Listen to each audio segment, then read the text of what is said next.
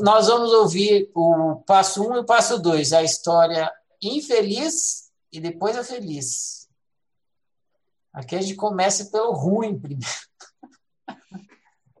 Vamos lá. História infeliz. É o meu primeiro emprego.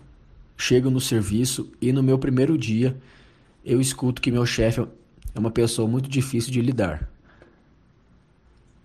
Falam que ele é bravo, grosso e sem paciência. Imagino ele agindo assim comigo e sinto medo, mas confio que saberei lidar bem.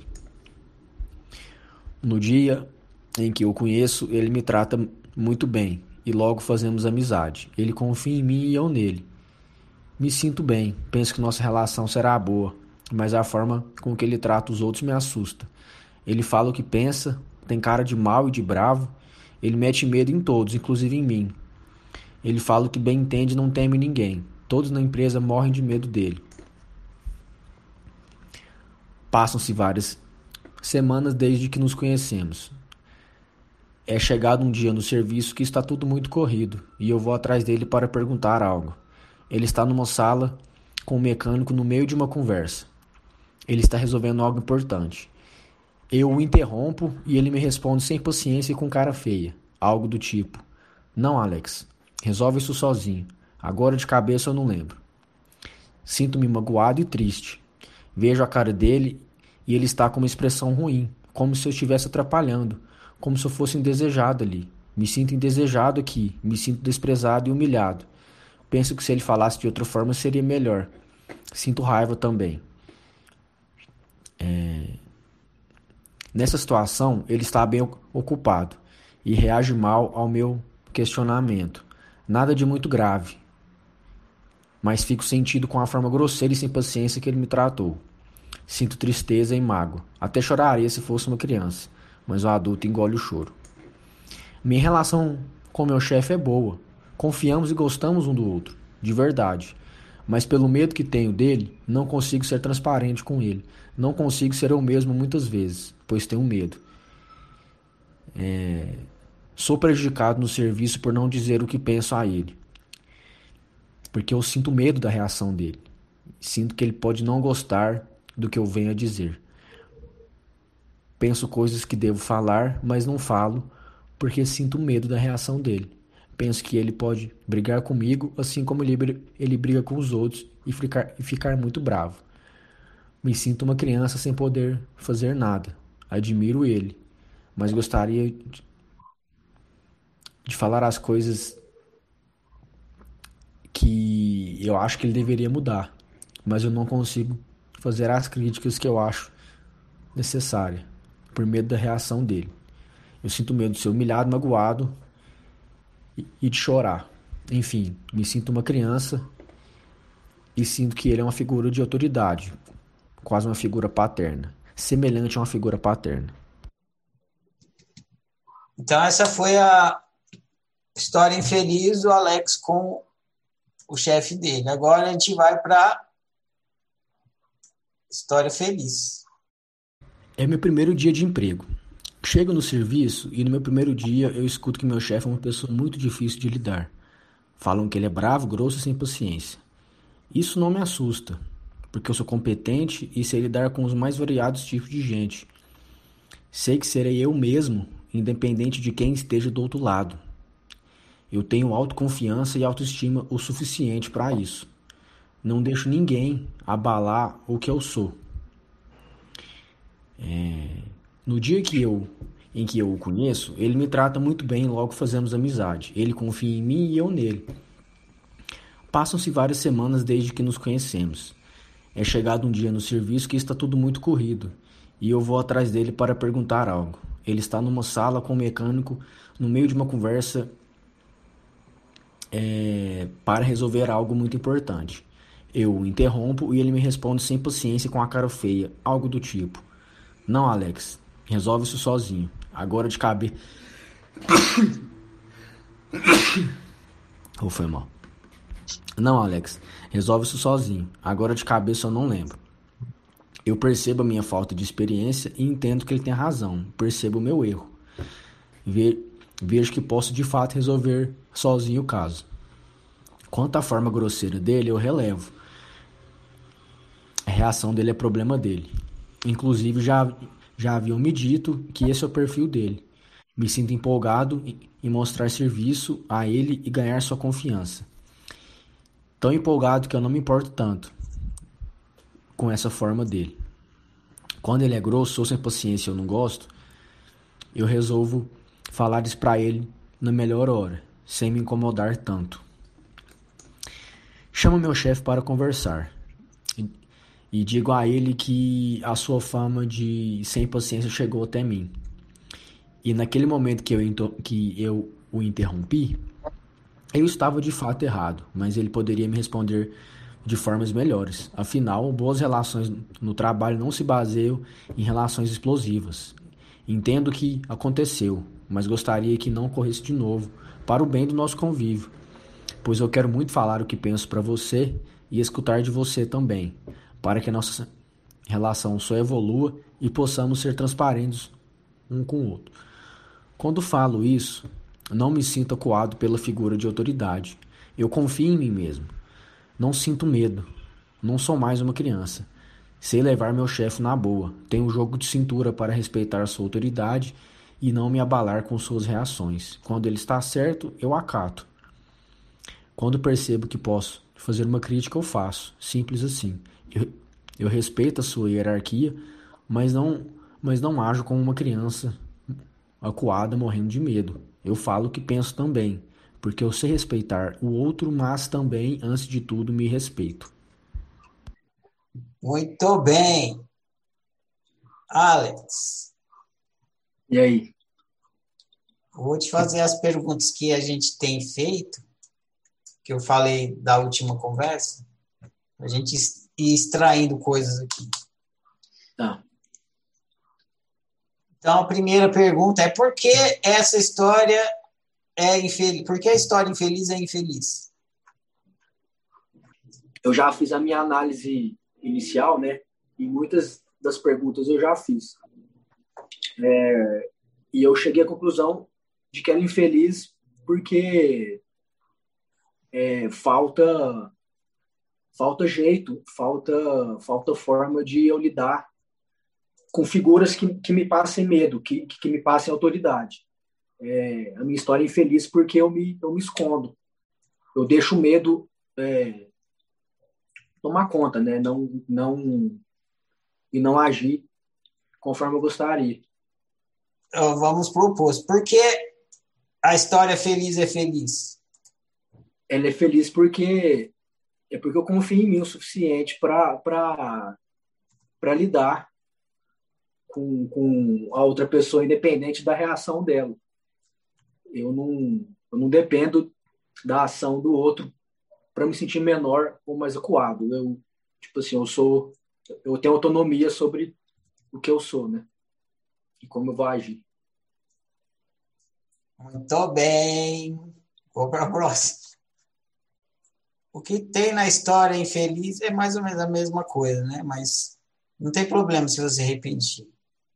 O que tem na história infeliz que você retirou na feliz ou que não tem que você acrescentou? Ou seja, o que você mudou da história infeliz para feliz? O que eu retirei, tudo que eu retirei foi foi a minha reação. Eu não tirei nada do, do da situação exterior, né? Que era o meu chefe, nem a situação do meu emprego. Eu mudei a minha reação é, e o que eu acrescentei foi, tipo assim, que eu, eu me tornei um, um cara autoconfiante, seguro. Seguro, né? Assim, tipo, sem, sem, sem temor de lidar com desconhecido, assim, mas, mas confiante, eu acho que é isso. Tá ok. A reação que você retirou, que reação é? Dá um nome para ela. Categoriza ela eu retirei minha reação covarde, eu acho. Você retirou sua covardia. O que você colocou? O que, que você acrescentou? Coragem e confiança. Então você retirou a covardia e colocou coragem e autoconfiança. E também é, é leveza em saber dar, é, lidar com, com a situação, tipo assim, um jogo de cintura, né? Em lidar com, com alguém mal-humorado. É, tipo, um certo. Acho que o jogo de cintura é um termo que. Vamos, vamos usar maestria. Sim. Maestria em lidar com gente mal-humorada. Beleza. Bom, vamos começar pelo começo. Eu te perguntei por que, que a história é infeliz é infeliz. Aí o que, que você respondeu? Falta de jeito. Você falou isso. Tá errado. Por quê? Por que, que tá errado? Por que, que não é isso? Não é por isso que a história infeliz é infeliz. É... Falta de capacidade. Falta de maestria minha, falta de capacidade? Não. Vamos fazer um pause aqui para uma reflexão. Porque ah. essa reflexão ela não é pessoal. A história infeliz ela não é infeliz por uma questão pessoal. Todas as histórias infelizes têm o mesmo motivo. A minha, a sua, a da Vivia, da Undina, da Renata, da Sandra. Mas, pô, mas a gente tem histórias diferentes, sim, mas elas são infelizes por um motivo específico e para todos é o mesmo motivo. Que motivo é isso? O desejo não é realizado? Exatamente. Ah, Sua tá. história infeliz, ela é infeliz porque tem, o seu desejo não foi realizado. Exa e é exatamente o, o mesmo motivo do porquê que a história feliz é feliz. Então, numa o, qual, o que é uma história infeliz? Lembrem sempre disso. Uma história infeliz é uma história onde o seu desejo não foi realizado. E o que é uma história feliz? Uma história feliz é onde seu desejo foi realizado. Então, se seu desejo está sendo realizado, você está na história feliz. Se não, está infeliz. Qual a importância desse entendimento? Que você vai buscar, então, qual é o desejo que não está sendo realizado. Para você entender, através da frustração, através do sofrimento, através do desgosto, através da decepção, o que você realmente quer. Então, na sua história infeliz, tem algum desejo que foi frustrado, que não foi satisfeito. Que desejo era esse? Meu desejo de, de, de, é, de me impor perante uma figura autoritária. Assim, tipo, não, é, não de impor é, tipo assim, posição hierárquica, tipo assim, mas impor a minha vontade, a minha me expressar. Vamos ouvir novamente a sua história feliz para ver se foi isso que você contou, tá bom? Tá. Gente vai ouvir a história feliz novamente. É meu primeiro dia de emprego. Chego no serviço e no meu primeiro dia eu escuto que meu chefe é uma pessoa muito difícil de lidar. Falam que ele é bravo, grosso e sem paciência. Isso não me assusta, porque eu sou competente e sei lidar com os mais variados tipos de gente. Sei que serei eu mesmo, independente de quem esteja do outro lado. Eu tenho autoconfiança e autoestima o suficiente para isso. Não deixo ninguém abalar o que eu sou. É... No dia que eu, em que eu o conheço, ele me trata muito bem, logo fazemos amizade. Ele confia em mim e eu nele. Passam-se várias semanas desde que nos conhecemos.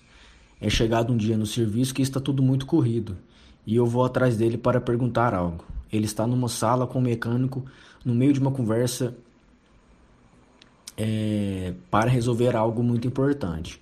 Eu o interrompo e ele me responde sem paciência com a cara feia, algo do tipo: Não, Alex, resolve isso sozinho. Agora de cabeça.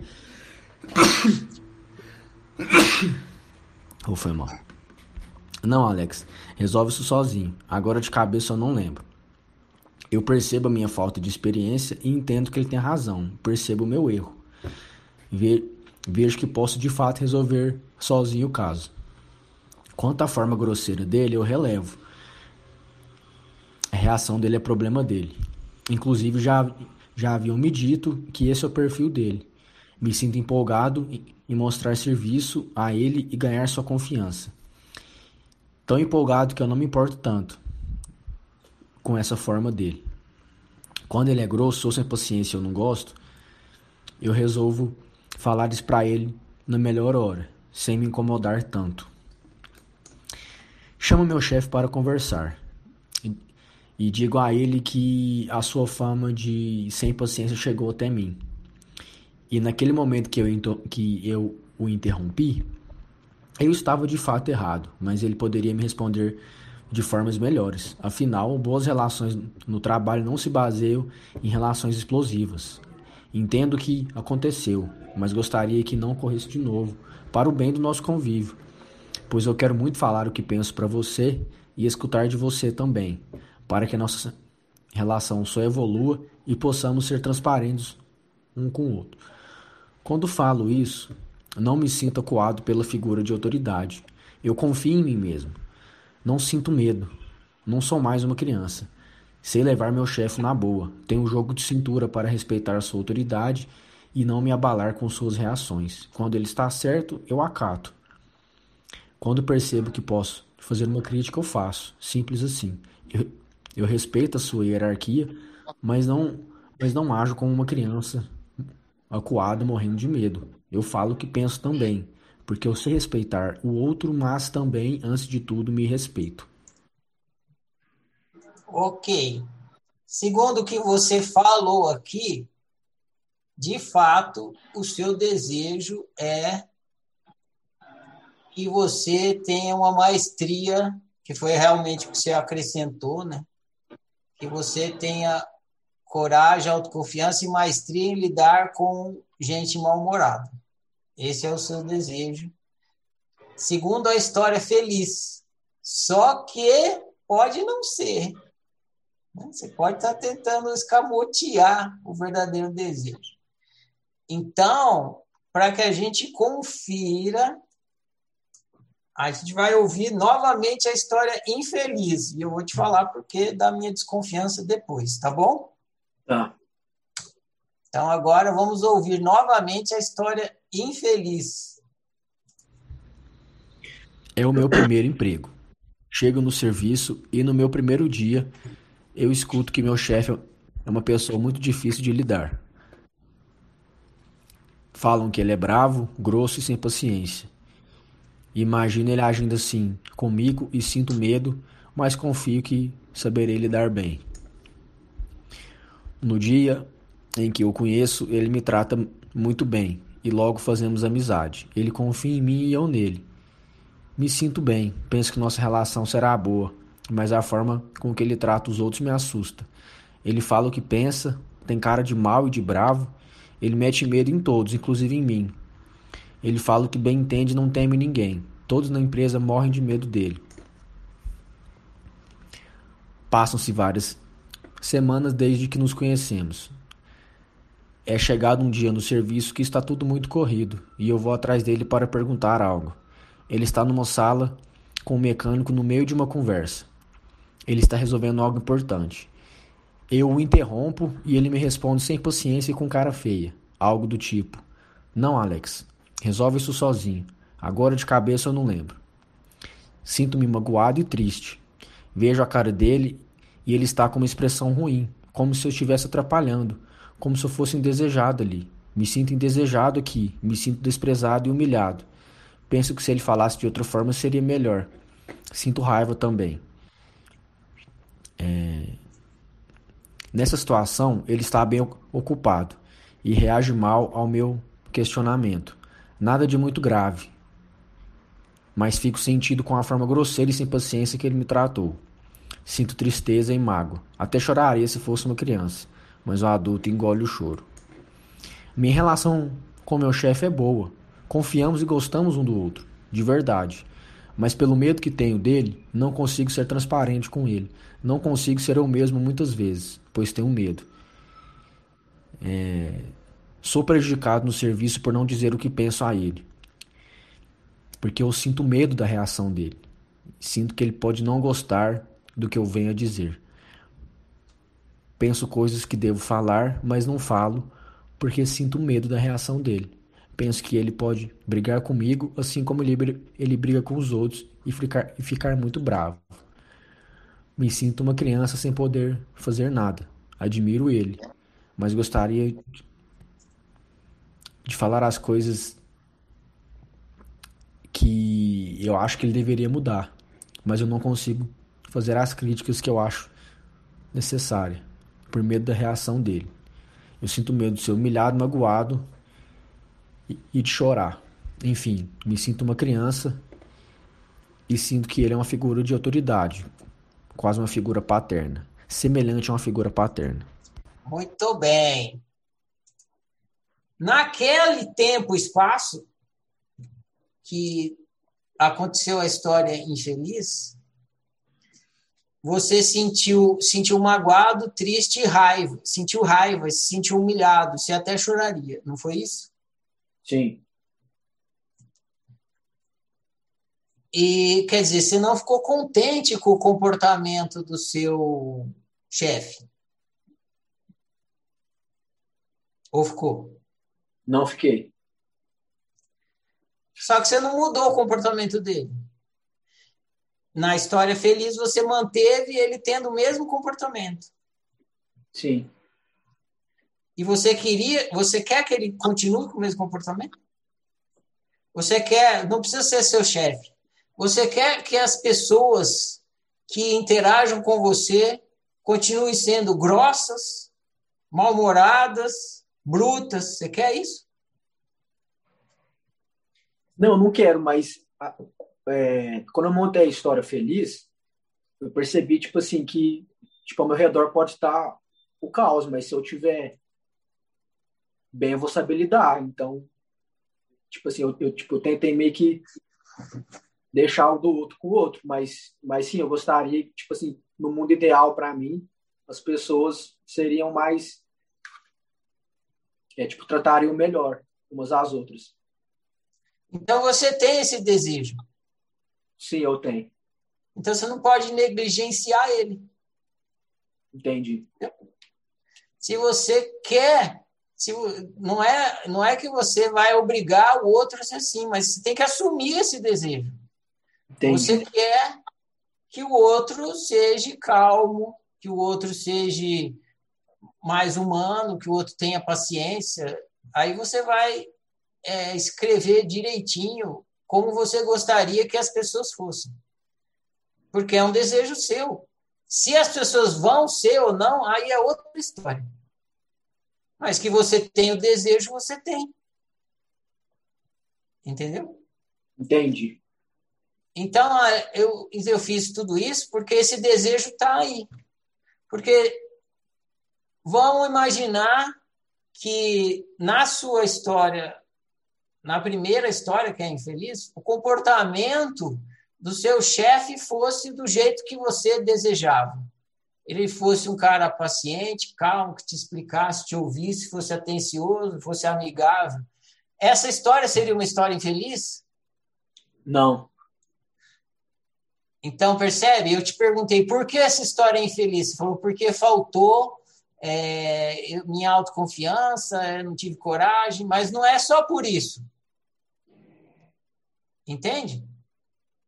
Não, entendo. A história ela é infeliz porque o seu desejo de conviver pacificamente com o outro e ter um outro pacífico convivendo com você não foi satisfeito. Sim, é, mas o que eu pensei também foi que, tipo, se eu esperar que todo mundo seja pacífico e, e, e me trate bem, eu nunca vou atingir a minha paz interior, né? Então, tipo assim, é melhor eu, eu focar em mim do que esperar tá, do outro. Tá perfeito, mas, quando. Posso falar? Você terminou? Não, terminei. É, tá perfeito, é isso mesmo. Mas quando você está fazendo a análise, você está analisando Para quê? Para desvendar um desejo encoberto, né? Você, vamos simplificar. Você está analisando a sua história para produzir autoconhecimento, certo? Certo. E o, o fato de você desejar que, que o outro seja pacífico, calmo, é você produzindo autoconhecimento. Entendi. Então você descobriu uma coisa que está na história, mas não está explícita. E aí você olha para a história e fala: por que, que essa história infeliz é infeliz? Aí você deu uma resposta. Ela é infeliz porque eu não soube lidar bem com ela. Mas não é o único motivo. Ela é infeliz porque eu tenho desejo, eu tenho, tem, você está descobrindo a si mesmo, autoconhecimento. Eu tenho desejo de que o outro seja uma pessoa calma, tranquila, interaja comigo sem violência, sem ser bruto. Eu tenho esse desejo, por isso que a história é infeliz. Porque se você não tivesse esse desejo, a história não seria infeliz. Se você desejasse conviver com pessoas brutas, aí você fala: que bom, meu chefe é bruto, uma beleza, ele me bate, que delícia. Mas não, você tem o desejo que a pessoa seja uma pessoa então, assuma o desejo. Só isso que eu estou falando. Eu pensei assim, falei, cara, isso é tão óbvio, tipo assim, a pessoa, ela querer ser bem tratada, que, tipo assim, eu meio que ignorei, entendeu? Porque, tipo, pra mim, é óbvio que, que ninguém quer ser maltratado, entende? Mas, mas tá, eu, eu saquei o que você falou. Precisa ficar explícito, porque depois você vai analisar se, se você tem esse desejo,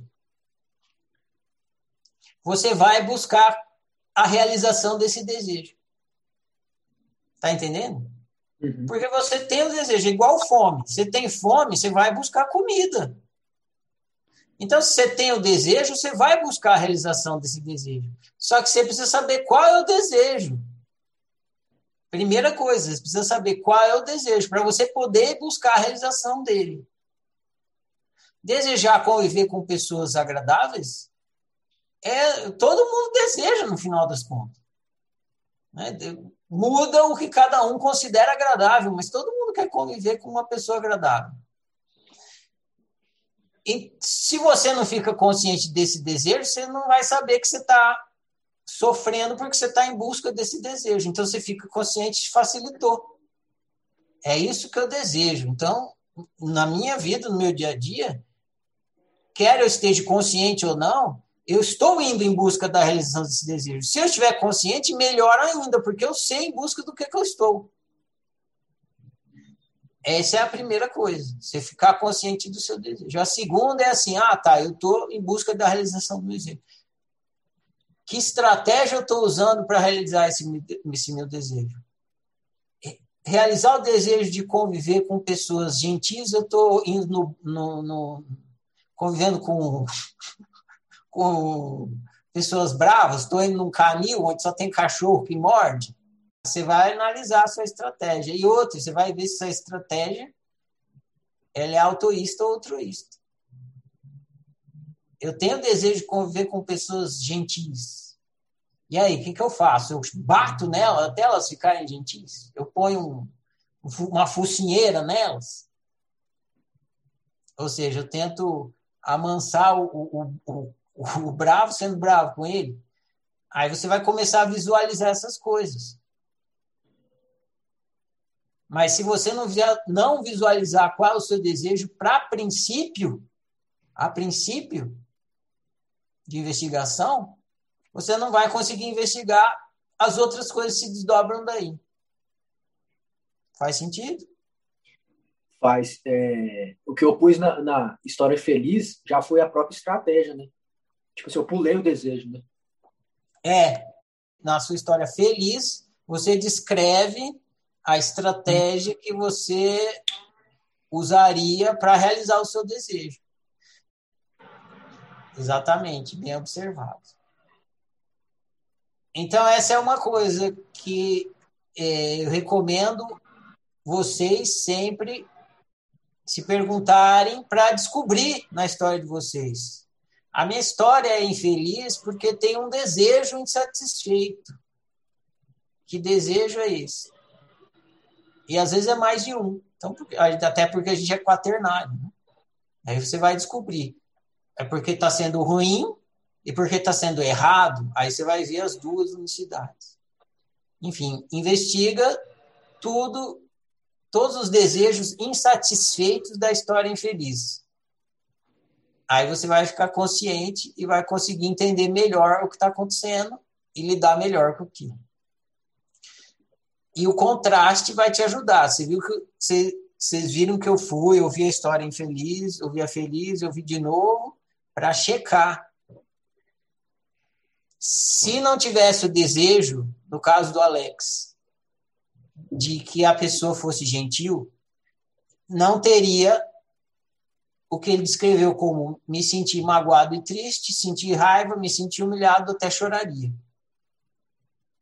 Só tem isso na história dele porque tem o desejo de conviver com uma pessoa gentil. Vou usar esse termo, tá? Gentil, para simplificar.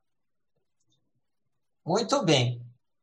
Aí, vamos à sua reação na história infeliz. Você descreveu que a sua reação foi a seu comportamento diante o comportamento do seu chefe foi de covardia. Ou a gente pode traduzir foi um comportamento submisso. Você optou pelo altruísmo submisso. Por quê? Porque é o comportamento que eu, que eu, eu tenho costume a vida inteira. A, sempre que eu lidei com pessoas desse tipo, essa foi a estratégia que eu, que eu, eu sempre usei. Sem conhecer a oficina, eu estaria usando até hoje e usar por muito mais tempo, mas sabendo que eu posso usar outras, a história feliz ela contou como que eu, que eu iria agir. Mais uma vez a gente vai para uma questão psicológica, tá? Não específica pessoal sua existem dois tipos de altruísmo: o submisso e o impositivo. Só que o, o altruísmo ele é uma estratégia. Tanto o submisso quanto o impositivo são duas estratégias que a gente pode sintetizar em altruísmo. Aí, altruísmo, e aí, que é uma estratégia, e ela pode ser submissa e impositiva. Só que essa estratégia, chamada altruísmo, seja ela impositiva ou submissa, ela tem um objetivo. Toda a estratégia serve para você chegar a algum lugar, para se realizar alguma coisa. Qual é o objetivo do altruísmo? Por que, que uma pessoa opta pelo altruísmo? Qualquer pessoa.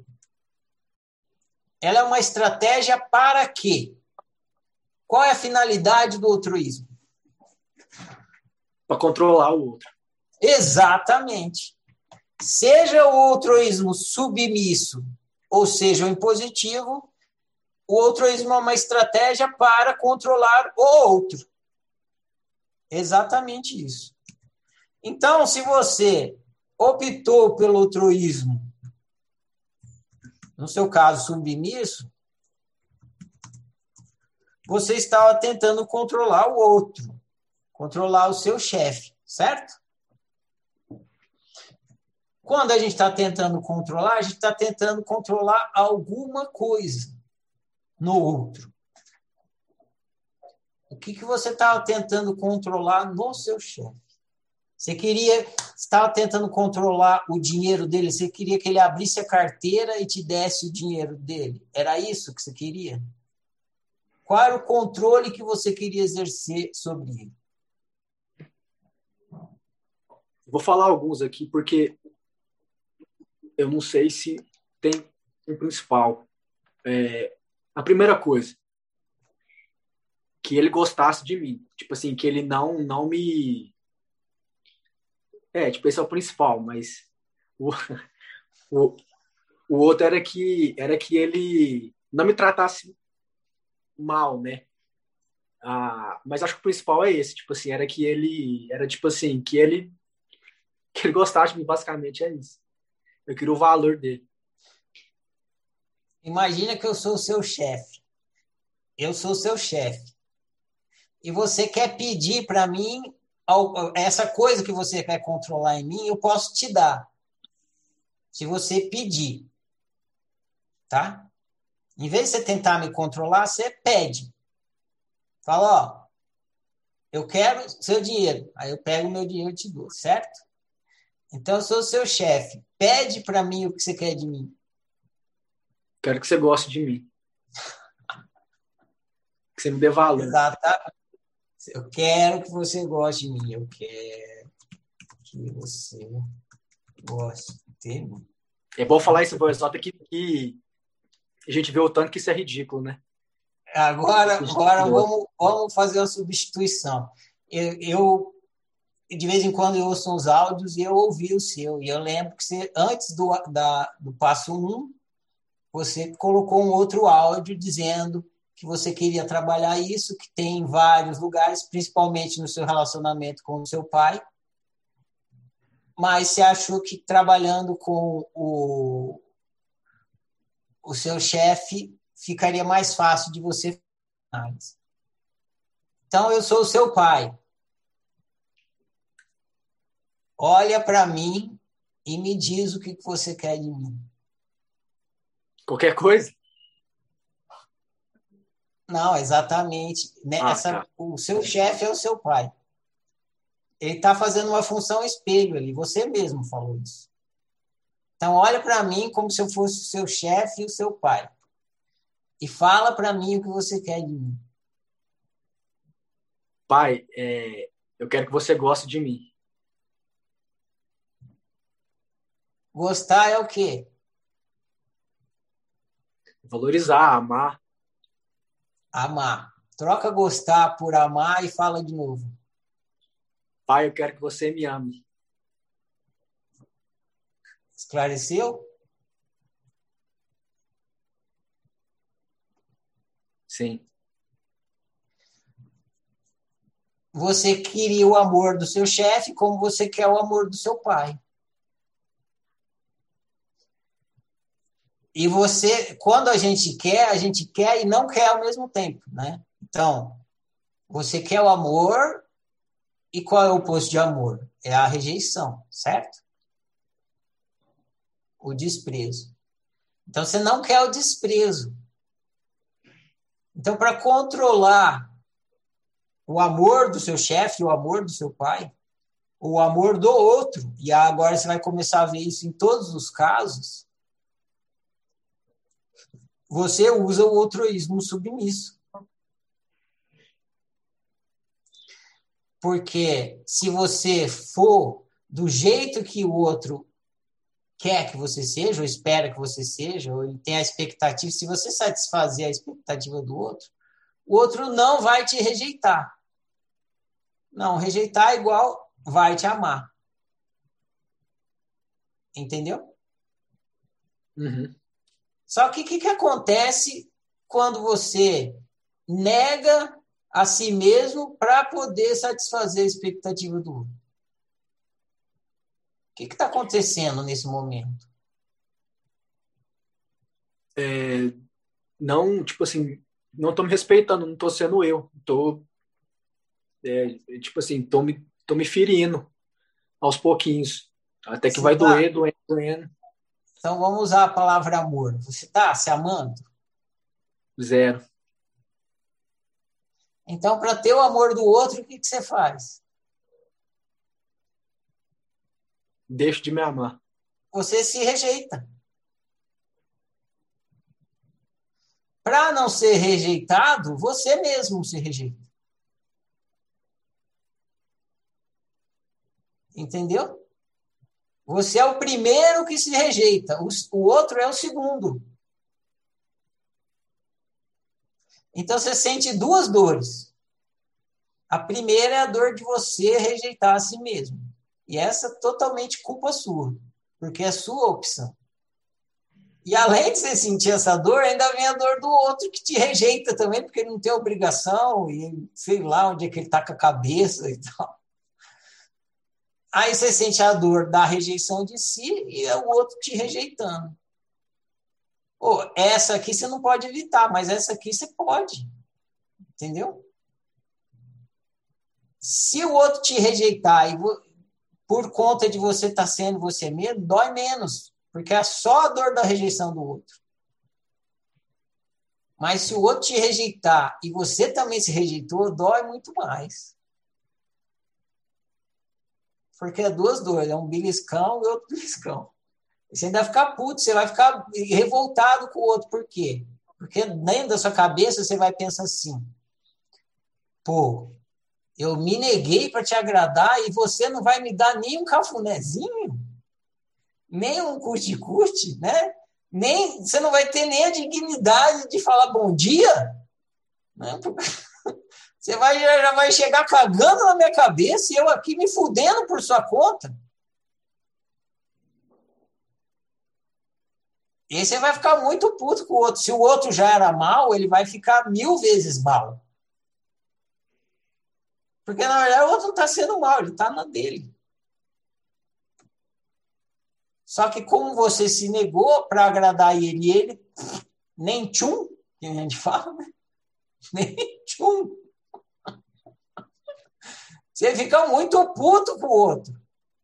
E claro, você vai perder o autocontrole. Você vai perder o autocontrole. Por quê? Porque o que você está chamando de autocontrole, na verdade, é autoimposição.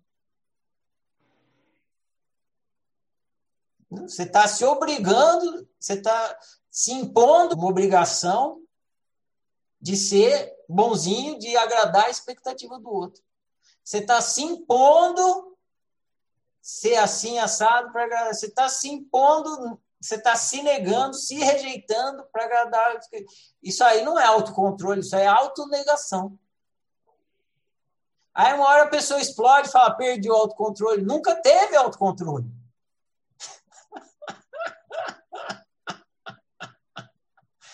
teve autonegação.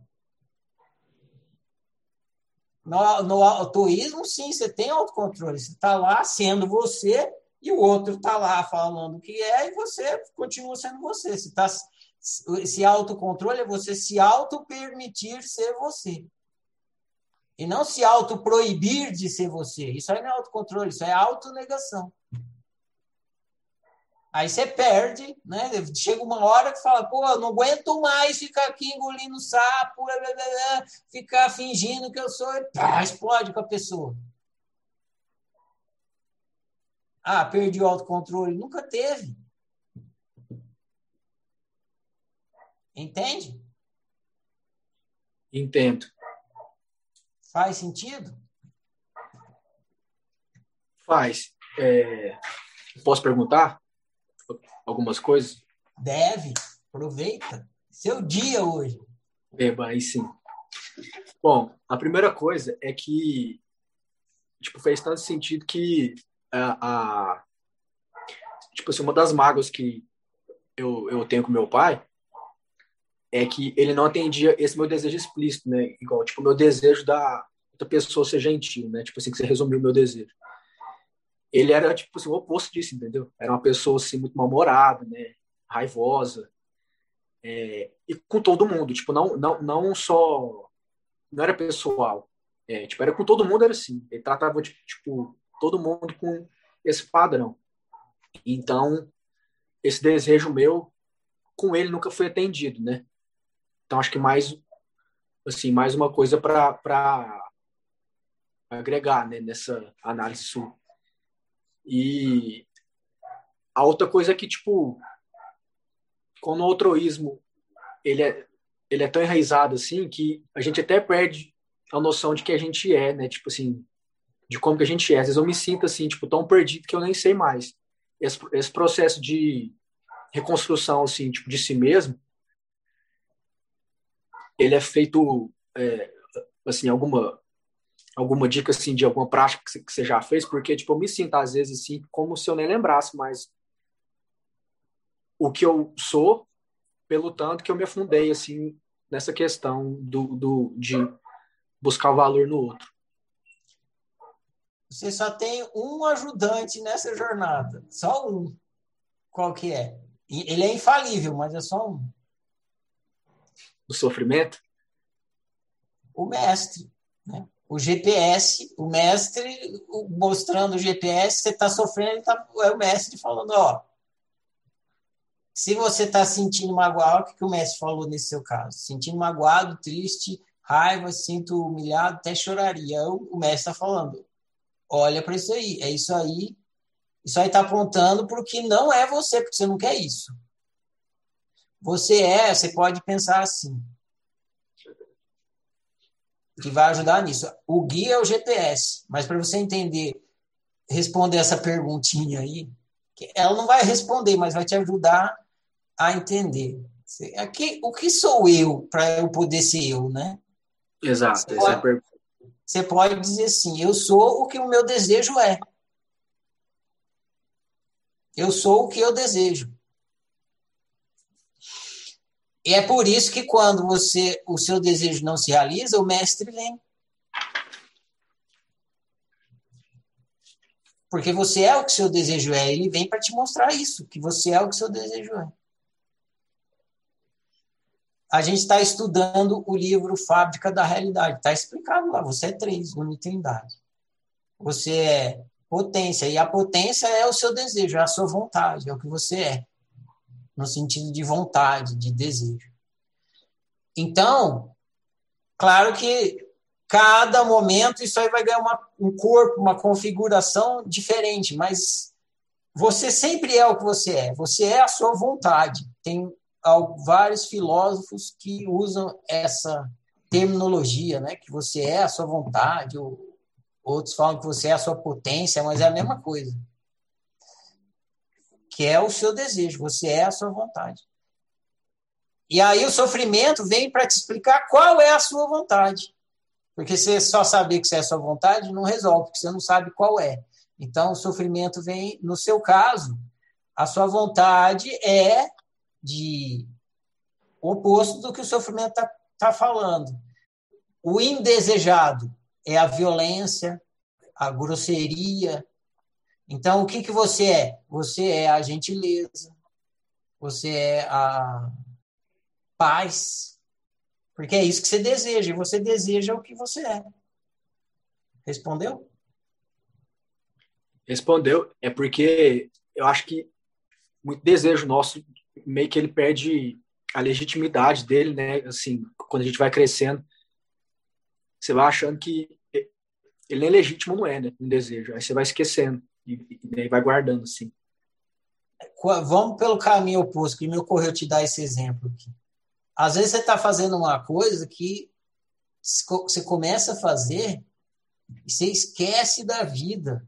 O mundo desaparece, assim. Tipo, Pode ser uma, não precisa ser uma coisa muito complexa. Pode ser uma coisa simples. O mundo desaparece, você concentra naquilo.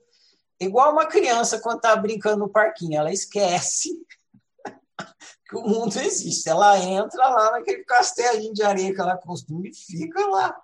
Né? Às vezes tem momentos assim na nossa experiência, que a gente entra na coisa e a gente fica absorto naquilo ali e é muito prazeroso e a gente começa a fazer, de repente passou um tempão e a gente fala, nossa, já passou tudo isso de tempo. O que está acontecendo ali? Você está sendo você. Você está sendo você. Aí se depois você olhar e falar, o que, que tinha nisso aí que eu estou sendo eu? Aí você vai começar a descobrir coisas, você vai colocar, dar, colocar nomes e tal, mas aquilo ali tem a ver com o seu desejo. Por exemplo, pegar casos meus. Quando eu estou escrevendo, eu posso passar um dia inteiro escrevendo, parece que passou um minuto. Porque é tão eu. Entendeu? É tão eu que eu não sinto a coisa acontecendo. Então, essas são. E é o GPS me falando. Por que ele faz? O GPS está me fazendo, está falando. Enquanto estou ali, vai, é isso, você está na paz, está tranquilo, está de boa, está prazeroso, continua. E o GPS fica falando isso, a cada minuto ele fica falando e uma hora passa que parece que foi um minuto. Então é, é assim que a gente responde a pergunta: quem sou eu? Olhando para o que o GPS está falando. Se ele está falando, se está se tá conflituoso, se está ruim, se está sofrido, se está desagradável, é que sinal que aquilo não te representa. Também uma coisa da, da fábrica da realidade, a representatividade. Aquela realidade não te representa. Né? Uma vez meu pai me levou para. Meu pai era contador. Ele pegava pilhas de livro caixa, assim, e ficava e ele ficava ali não tinha computador naquela época. Então você tinha que ficar fazendo as contas matemáticas e ver se as contas né, se todos os números batiam no final. O total tinha que dar certo. E ele me ensinou a fazer isso. Era uma coisa muito monótona. Você ficava ali abria livro caixa e conferia a notinha fiscal e via o número né? não tinha criatividade nenhuma. Para mim era tediosíssimo um minuto demorava 30 horas. É o contrário, não é 30 horas passa em um minuto. Parece um minuto. Não, um minuto demorava 30 horas, sabe? Você fica esperando. Aquela realidade não me representava. Agora, se eu sento para escrever uma história, um conto, eu, como eu entro na, na imaginação, fico ali viajando, porque me representa. Então, significa que livro caixa não sou eu, Coisa tediosa não sou eu. Meu pai gostava, ele entrava nos livros, ficava o dia inteiro lá, era meio terapêutico para ele. Outra unicidade, para ele fazia bem. Ele ficava lá, aquele negocinho e tal, e esvaziava a cabeça, sei lá o quê. Chegava em casa feliz da vida de não ter, de ter feito aquela coisa tediosa. Para mim, não, pô, tanta coisa para imaginar, para criar, e fica ali fazendo aquela coisa mecânica tediosa. Então, não era meu caso. Então, você presta atenção no GPS e ele te fala: ó, isso aí é você, isso aí não é você. Ele te diz a cada instante. Meu, até quando você vai no self-service, você olha para um prato, seu GPS fala: esse prato não é você. Aí você olha para outro: oh, esse é você, e oh, enche o prato com esse aí, entendeu? Toda hora o GPS está falando. Para as coisas mais pequenininhas, né? E, aparentemente, aparentemente mais relevantes e para as mais relevantes, que vão são decisões, né? porque decidir que comida você vai botar no prato não vai mudar muito sua experiência, mas tem hora que você tem que fazer algumas decisões que vai, né? Você vai dar água para o vinho, vai mudar completamente sua experiência. Mas é a mesma coisa, é o mesmo, é o mesmo jeito de fazer a escolha. Pede para o GPS falar, que que aí, que, que dessas opções sou eu? Aí ele fala, você é aquela ali. Aí, ah, então aquilo ali sou eu. Porque ali está o seu desejo. Você é o que você quer, o seu desejo.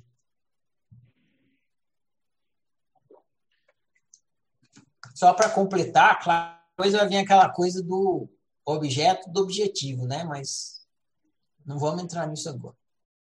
Eu entendi bem seu exemplo, sim. Me ajudou, sim. É, era só falar que, que tipo, a, a, a quem, quem, quem tá imerso no, no altruísmo submisso, igual é o meu caso, a mentalidade fica é, te, te, tipo assim, ela te faz meio que pisar em ovos, né? Tipo, como se, a, como, como se, se, as escolhas fossem um campo minado, né? Tipo assim, que você pode errar, né? Ah, eu vou optar por isso aqui, mas isso pode estar errado, né? Perante algum, perante ao outro, né? Ah, o que você deve praticar é o seguinte: você não quer, você quer ser amado, então você não quer receber chineladas afetivas. Vamos usar essa metáfora, tá? Porque a chinelada que você quer evitar não é uma chinelada física, é uma chinelada afetiva. Tipo assim, a, a pessoa te desvalorizar. Seu retardado, imagina seu chefe falando, seu retardado, isso é coisa que se faz, não sei o que, tal. Essa é a chinelada que você não quer receber receber chinelada dói, certo?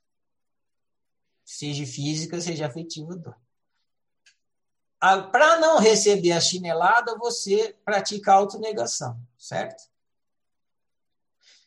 Se você, então, você evita a chinelada, certo? Que dói. Às vezes você se nega e ainda assim você recebe a chinelada, certo? Se você suportar a dor da chinelada, o problema está resolvido. Entendeu? Agora tô lembrando de uma outra história. Quando eu era pequeno, meus colegas falaram que assim, ó, quando sua mãe vier te bater, fala assim: bate mais, bate mais, bate mais. Que ela vai, ela vai cansar e ela vai perder, porque a, a o gostoso de quem está batendo é que o, o, o, o, outro resista. Né? Que fale, não, não, aí ela bate. Agora você fala, bate mais, bate mais, aí você fica, perde a graça, né? Aí um dia eu fiz a experiência. Minha mãe veio me bater pá, com aquela chinada. Eu falei, bate mais, bate mais. Ela largou a chinela, meu Deus, me arrependi, porque doeu. Mas, de certa forma, teve um efeito psicológico não? Teve. Mesmo assim, é, é porque eu era muito pequeno e ela tinha energia para bater bem mais do que eu falei. Mas é, teve um efeito psicológico, né? diferente do se eu tivesse resistido. Eu não resisti e ainda falei bate mais. Só que para eu falar bate mais, eu tinha que suportar as chineladas, entendeu? Eu, e se eu suportasse até o fim, ia chegar uma hora que ela ia ficar exausta. Ela ia ficar exausta e ela ia perder a graça de me bater. Aliás, lá no filme, não sei se você lembra, e você deve ter assistido, lembra aquele filme que o cara levanta a estaca lá? Sei, sei. Ele faz exatamente isso. Ele vai suportando, suportando, dor, suportando. Ele vai no limite máximo dele suportar dor. Eu acho que ele tinha um compromisso. Ele falou assim: enquanto eu não morrer, eu vou suportar essa dor. Foi o que ele fez, não foi a opção dele. Se você praticar suportar a dor da rejeição, você não vai precisar sair do seu altruísmo. O altruísmo submisso é quando a mãe vem bater e você sai correndo. É isso. Você sai correndo para não receber a chinelada. O que é sair correndo, no caso do altruísmo submisso? É você sair correndo para a mentira. Você vai se esconder atrás da mentira. Você finge que você é uma coisa que você não é. Você sai correndo lá para trás da mentira. Se você ficar, por que, que você não fica? Porque você vai receber a chinelada e vai doer. Então, como que eu vou conseguir ficar? Se você conseguir suportar a dor da chinelada. Se você não conseguir suportar a dor da chinelada, você vai sair correndo para mentira novamente, até porque está acostumado com essa estratégia. Então, a estratégia para sair do altruísmo submisso afetivo, né, o, o exercício que o indivíduo deve fazer para conseguir sair do altruísmo submisso afetivo, é suportar a dor da rejeição. É uma prática. Não é o que você ouviu falando agora, ou qualquer pessoa ouviu, que vai conseguir suportar a dor da rejeição. Às vezes eu também prefiro fugir. Entendeu? É uma prática, mas quando eu fujo, eu vejo, olha o que eu estou fazendo, caralho. Né? E aí eu falo, então, eu tenho que praticar. Eu, quando eu percebo que eu estou fugindo, aí eu, eu, que eu percebo, aí eu falo, então, eu, te, eu já sei o que eu tenho que praticar. Eu tenho que praticar, suportar a chinelada afetiva que a pessoa está me dando se eu não praticar isso, eu vou ser eternamente um cuzão. eu falo para mim isso. E aí, você quer é o cuzão que você quer ser? Falo, não. Então, já que você não quer continuar sendo um cuzão, então suporte a dor da rejeição. E eu começo a praticar isso. Essa é a prática que um altruísta submisso afetivo deve praticar. Quando você perceber que você for, você deve se explicar isso. Ou você vai querer ficar aí se escondendo. Quer quando? Não quero mais. Ah, se não quer mais, então você já sabe. Você tem, que praticar, suportar a dor da chinelada afetiva. Eu vou dar um play na sua análise inicial. Mas tem uma outra coisa que eu quero falar aqui, que é interessante do seu caso, na sua história infeliz, você se autocontrolou, você se auto é, Mas você não proibiu o seu chefe. Você deu liberdade para ele. Talvez o personagem que estava lá na história infeliz, internamente, não tenha dado liberdade para ele. Vamos supor, o Alex lá da cena. Na cabeça do Alex lá da cena, talvez ele tivesse assim: não, você não pode ser assim comigo, você tem que ser diferente, não sei o quê. Né? Você não estaria dando liberdade para ele ser grosso. Mas, aparentemente, você deu liberdade para ele ser grosso. Mas você não deu liberdade para você expressar o que você sentia e o que você pensava em relação àquilo, em relação ao comportamento dele.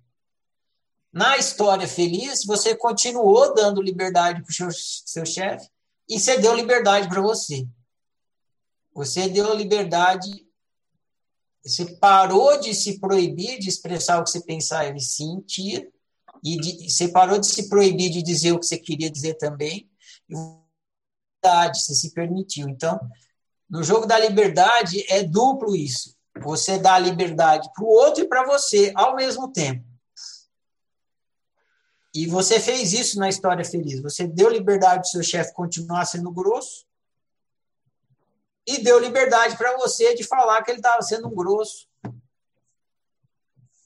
Que, enfim, o que você pensava e sentia. E, e, e a questão dele ser uma figura autoritária, aliás, de autoridade, onde você acha que tem um peso na, nessa questão do altruísmo submisso? afetivo? Tipo assim, você acha? É direto, ele representa seu pai. Toda autoridade representa seu pai.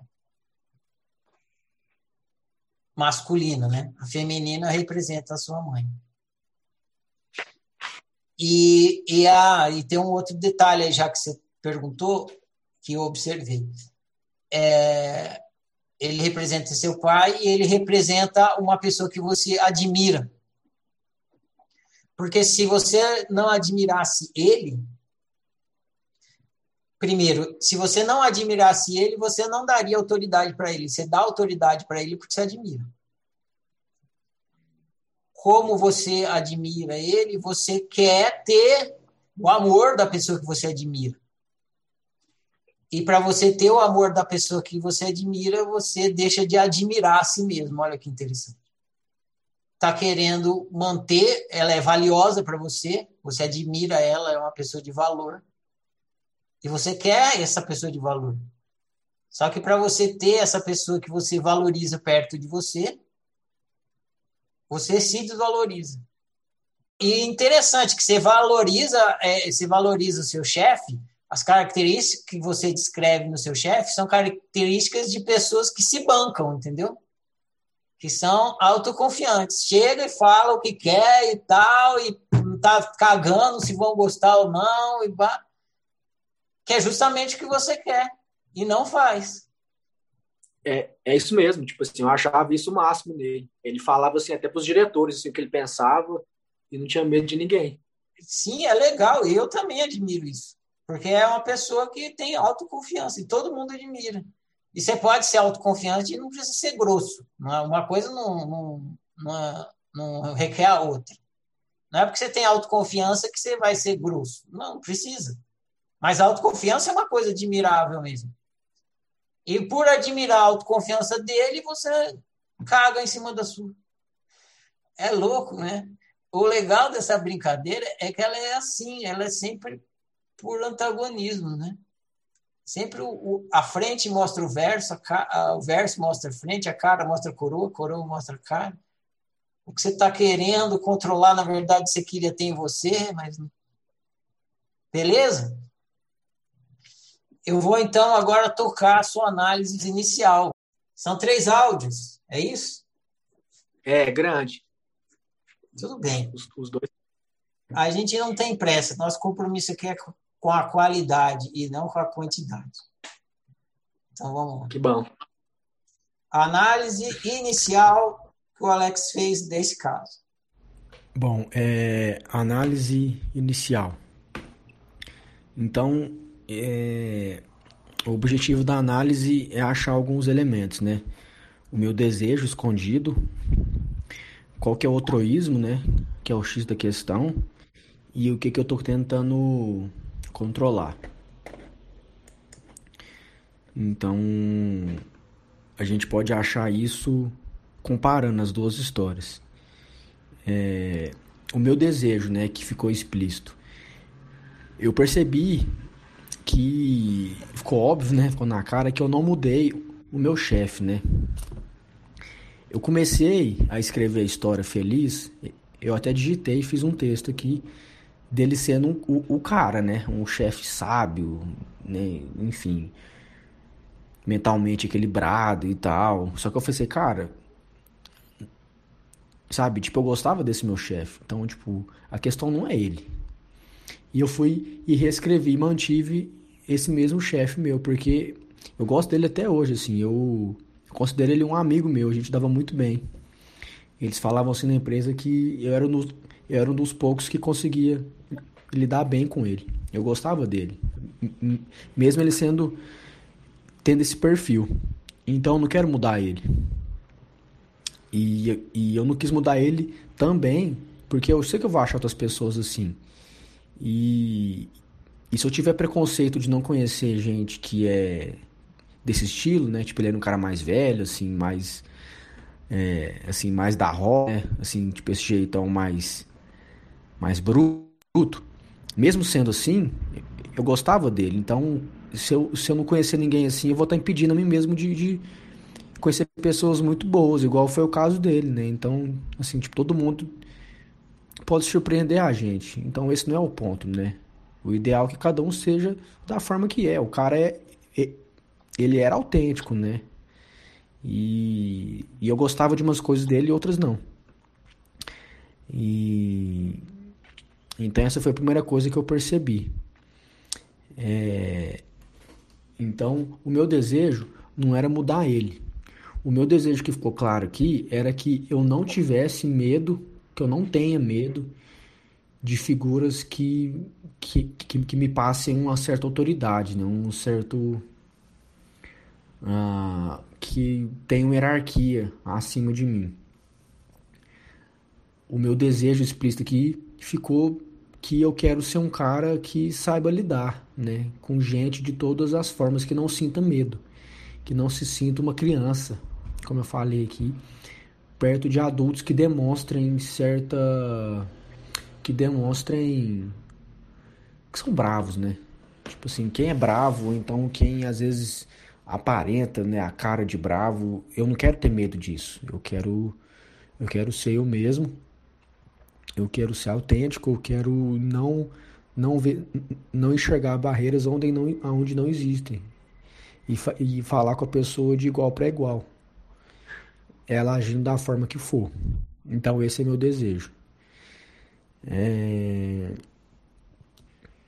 Então, aqui no jogo do controle, no outroísmo, né? Eu eu estava sendo outroísta submisso, é, acho que racional, né? Racional e afetivo, porque eu não estava confiando em mim, né? Eu estava é, tava sendo pouco autoconfiante, né? Por, por ter medo e e com medo da, da reação do outro, né? Então eu tava tentando. Ah, tá. Então eu tava tentando controlar o que o outro pensa sobre mim. Ah, entendi. Então, é, então o que eu desejo controlar é, o que eu desejava, né? É que o outro não pense nada nada de errado de mim, né? Porque pensa bem, se eu tinha medo de criticar. Quando você faz uma crítica, a pessoa pode não gostar e pode não gostar de você. Quando você faz um elogio, a pessoa vai gostar. Então a pessoa vai gostar de você. Então quando você faz alguma crítica a alguém, você está pondo em risco, você está abrindo mão de que aquela pessoa gosta de você. Você está sendo maior do que a valorização dela, né? Você tá, não, eu, eu, eu vou falar porque eu tenho que falar, porque é justo. Então, é, faltou eu ser justo né, com o meu chefe e falar para ele o que eu penso. É, é justo a gente expor ao outro o que a gente pensa, né? Caralho, velho. Que massa, eu não tinha percebido isso não. É... Porra. Então, é justo a gente expressar o que a gente pensa, expressar o que a gente é, para que o outro tenha acesso a nós. Putz, velho. Ferrari sempre fala isso, mas agora que eu percebi de fato. É... O altruísmo submisso, ele nada mais é do que uma covardia, né? Ele é. A gente se vende pro outro é... gostar da gente. Só que isso não é justo. Justiça é que o outro tenha acesso a você de forma transparente, igual ele mostra. Então, nesse caso aqui, eu estava sendo. Eu tinha um desejo de que ele gostasse de mim, né? De que meu chefe não. É, não desgostasse de mim, né? Então, eu não falava o que eu pensava. Eu tinha, eu tinha medo de falar o que eu pensava. É, para ele para ele não sei lá para não enfrentar a fúria dele para não enfrentar a ira dele né enfim eu não falava o que eu pensava eu não criticava ele não falava o que eu pensava a ele da forma certa com medo dele ficar bravo né com medo dele ficar nervoso então o nervosismo do outro a reação do ou seja né onde está o o outroísmo eu me negava eu me auto-sabotava, eu, me, eu não me respeitava, porque eu não queria, porque eu queria controlar a reação do outro. Eu não queria que o outro sentisse raiva de mim, sentisse nervosismo, fizesse cara feia para mim. Eu queria ter o controle do outro para que ele sempre estivesse satisfeito comigo, para que ele sempre me olhasse com a cara boa, para que ele sempre gostasse de mim. Eu, que, é, eu, que, eu queria adestrar o outro, vendendo a minha alma, né? Por outro risco, mais uma vez. Então, bom, a, até então de análise foi isso. Eu vou dar uma, uma digerida aqui, que foi uma eureka muito massa, isso aqui que eu tive.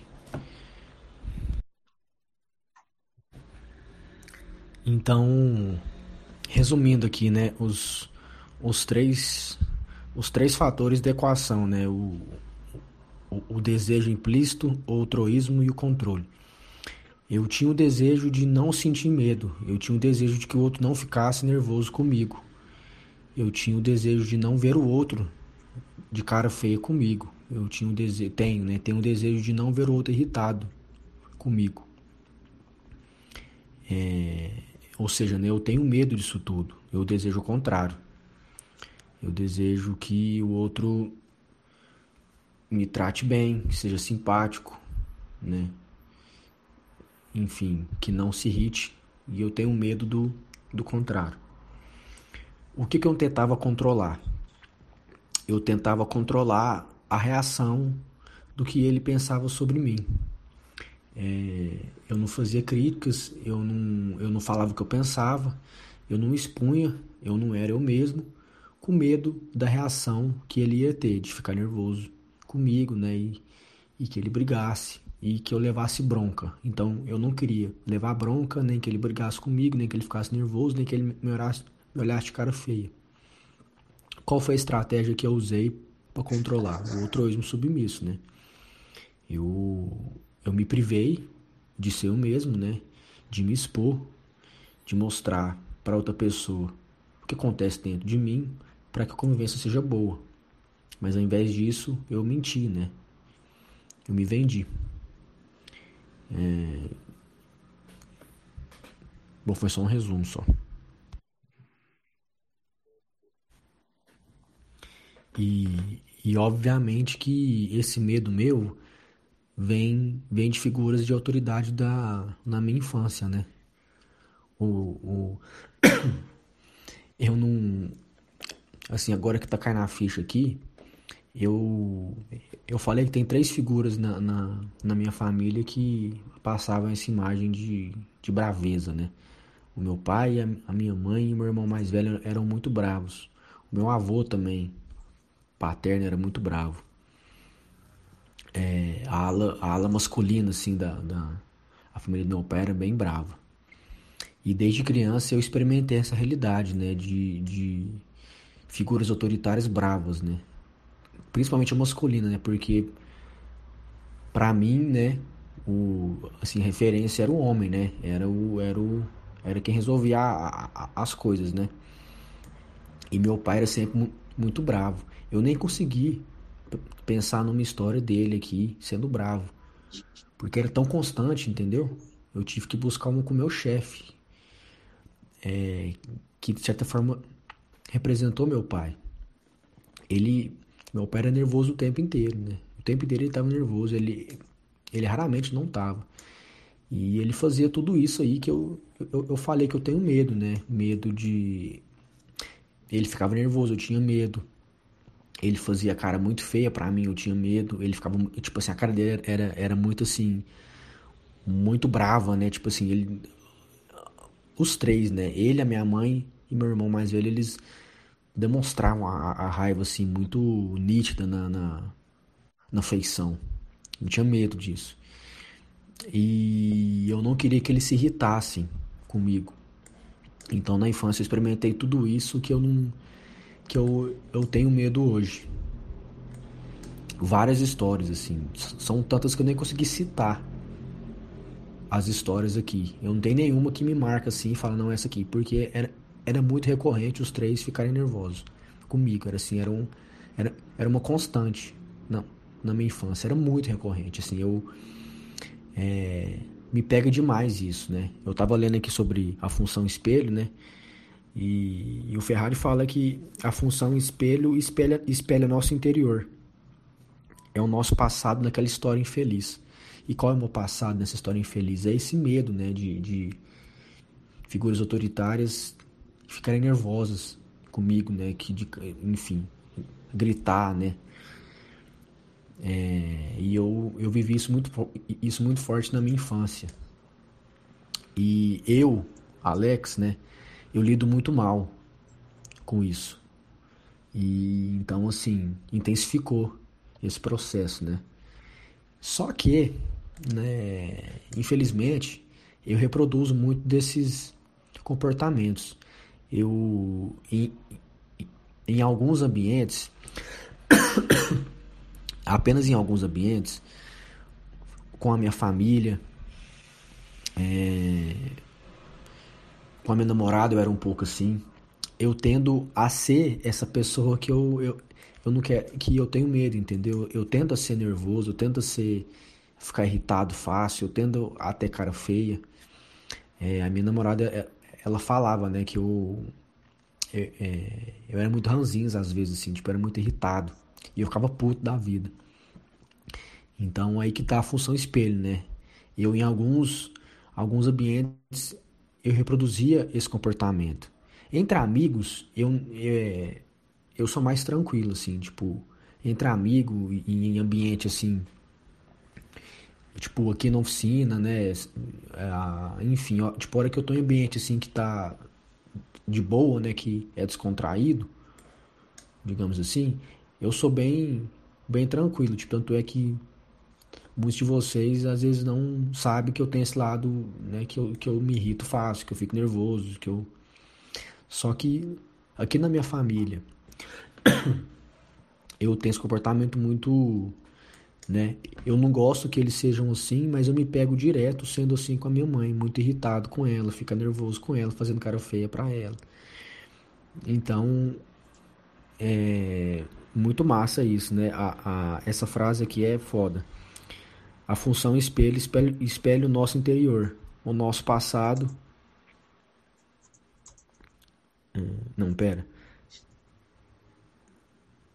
A, a função espelho espelha o nosso interior, nosso passado naquela história infeliz. Então, o que a história infeliz conta tá dentro de mim, né? Acontece dentro de mim. E eu reproduzo esse comportamento com algumas pessoas, mas reproduzo. E outra coisa, se eu, se eu ficar muito tempo com alguém também, se eu ficar fechado com alguém, tipo, conviver muito, eu vou ter esse comportamento, né? De ficar irritado. Então, assim, é porque a amiga a gente vê pouco e tal, né? Tipo, aí você mostra só seu lado A, né? O lado bom. Mas se eu conviver muito com a pessoa, vou mostrar esse lado meu, que eu não gosto no outro e não gosto em mim. Eu tenho, eu tenho pavor desse lado meu. Assim como eu tenho pavor de que o outro tenha. Esse desejo de. de essa, essa coisa de ficar irritado, cara feia, cara brava, né? Tipo. Eu admiro muito gente, é, pessoas que são tranquilas, né? Pacíficas, serenas, equilibradas. É o que eu quero ser. Só que, infelizmente, eu carrego essa, isso em mim. E eu tenho que entrar nisso para eu poder sair disso, né? Não tem outra forma. Se eu negar que eu sou, eu não vou sair. Então, infelizmente, eu sou uma pessoa irritada, tendo a ser uma pessoa irritada, nervosa, fazer cara feia, grosseiro, sem paciência, em determinados momentos. Tem essa tendência. E, e que seja dado aqui o primeiro passo para essa mudança. E agradeço todo mundo por, por ouvir até aqui. E, e vamos que vamos. Obrigado, boa noite. Bom, Alex, vou fazer meus últimos apontamentos aqui. Primeiro, parabéns pela sua análise. Você mandou bem, muito bem. Você observou muito bem, você fez as perguntas que devem ser feitas e foi atrás das respostas. São duas coisas que eu quero te falar. Primeiro, que você deixou passar batido um detalhezinho. Quando no seu terceiro áudio você falou das três figuras que mais se, que são bravas e que você te, é, não convivia bem. Quais são essas três figuras? Meus pais e meu irmão mais velho. Pai, mãe e irmão, certo? Certo. Eu vou fazer três perguntas e você responde sim ou não. Você ama seu pai? Amo. Você ama sua mãe? Sim. Você ama seu irmão? Sim. Sim. Percebe que o, seu, o lance não tem a ver só com questão de das pessoas serem autoritárias ou bravas? Porque se uma pessoa for autoritária, mas você não amar ela, você não vai dar muita importância, entende? Eu tenho que ter algum vínculo afetivo, né? É, porque você não sim, porque você quer perder o amor do seu pai? Não. Da sua mãe? Não. Do seu irmão? Não. Então você tem que controlar. Entendeu? Agora, se for uma pessoa, o João, você quer perder o amor do João? Te importa se você perder o amor do João? Não, não sei quem é João. E do Zacarias? Também não. E do Egberto? Também não. Mas assim, não tem que ser amor, né? De fato, porque tipo, eu também já conheci pessoas já que eu gostava muito. Tipo, acho que é só gostar, igual o meu, meu ex-sogro. Era tipo era a mesma coisa. Sim, amor, é, amor é valor. São pessoas que você valoriza. Você valoriza, você estima sua mãe, seu pai seu irmão. E, e, são três figuras que você estima muito. Você ama elas. É o amor afetivo, estima, valor. São muito valor, são pessoas muito valorosas para você. Você estimava o seu chefe? Sim. Então é por isso que você tentou controlar ele, né? Se você que, através do outro submisso, porque se ele fosse um chefe que você não estimasse, você não tentaria controlar ele através do altruísmo submisso. Entende? Entendi. Qual é o objetivo do seu altruísmo submisso? Presta atenção que é óbvio, mas é legal que fique bem claro. Controlar o amor de quem eu amo. Entendeu? O que você quer controlar não é bem a pessoa. Entenda isso. É importante. Não é que você quer controlar a pessoa. Você quer controlar o amor da pessoa. Você quer controlar o amor de quem você ama. Se é uma pessoa da qual você não ama, você não vai ser outro esse submisso. Você é outro esse submisso com quem você ama. É, quer ver? Eu vou dar um exemplo, sim, muito ilustrativo e diário. Um pai grandão desse tamanho se deixa controlar por uma criancinha desse tamanho, assim. Por quê? Porque o pai grandão desse tamanho ama a criancinha pequenininha. Então ele se deixa controlar pela criancinha. Aí a criancinha controla o pai. Como é que pode? Por causa disso. O pai se submete porque ele quer controlar o amor, o amor de quem ele ama. Ele ama a criança, o filho, e aí ele se deixa controlar observar isso, que você opta pelo altruísmo submisso quando é uma pessoa que você ama. Se não é uma pessoa que você ama, ou que você valoriza, que você estima, aí não. É por isso que aconteceu no caso do chefe, que era uma pessoa que você estimava, que você valorizava. Tá claro isso? Tá claro. Por fim, meu último apontamento aqui, hein? Você disse que você tem pavor de pessoas brutas, né? E que você, de vez em quando, você é bruto e é uma coisa que você não admira e tal. A gente, olhando aqui, a gente olha e fala, não, o Alex é uma moça, né? Sim. É deve, a gente olha e fala assim, o Alex ele deve fazer balé no mínimo, né? Nunca imagina você, você faz balé, nunca que você luta kung fu, né? O boxe, é uma moça. Só que você é homem, cara. Eu não estou querendo te é, dizer para você ser grosso ou coisa assim. Mas você tem um aspecto em você, na, na, na sua experiência, de estar tá na experiência masculina, entendeu? Então você é homem. E é natural do homem não ser mulher, entendeu? Pela própria constituição corpórea do homem. É natural do homem ter coisas de homem, comportamentos masculinos. E, não, e mulher ter comportamentos femininos, normal. Não tem como deixar de ser diferente uma vez que você está numa experiência de masculina e, e não feminina. Último apontamento que eu queria te deixar e é um tipo uma, uma sugestão de prática de observação, é que talvez você esteja em desarmonia com o seu lado masculino. Você não está se permitindo ser homem. Homem é grosso. A maioria é muito grosso. É, a, a, Renata está falando lá que não é. tá, então vamos retocar a frase para as mulheres. Homem é homem. Ah, agora como que vai refutar isso? Aí não pode refutar, né? Então, ó, homem é homem, tem, faz coisa de homem, tal.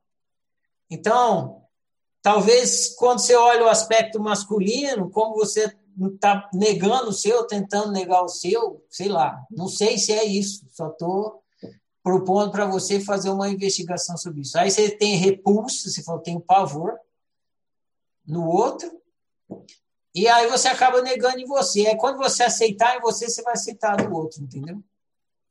Se você aceitar a masculinidade do outro, você vai aceitar a sua.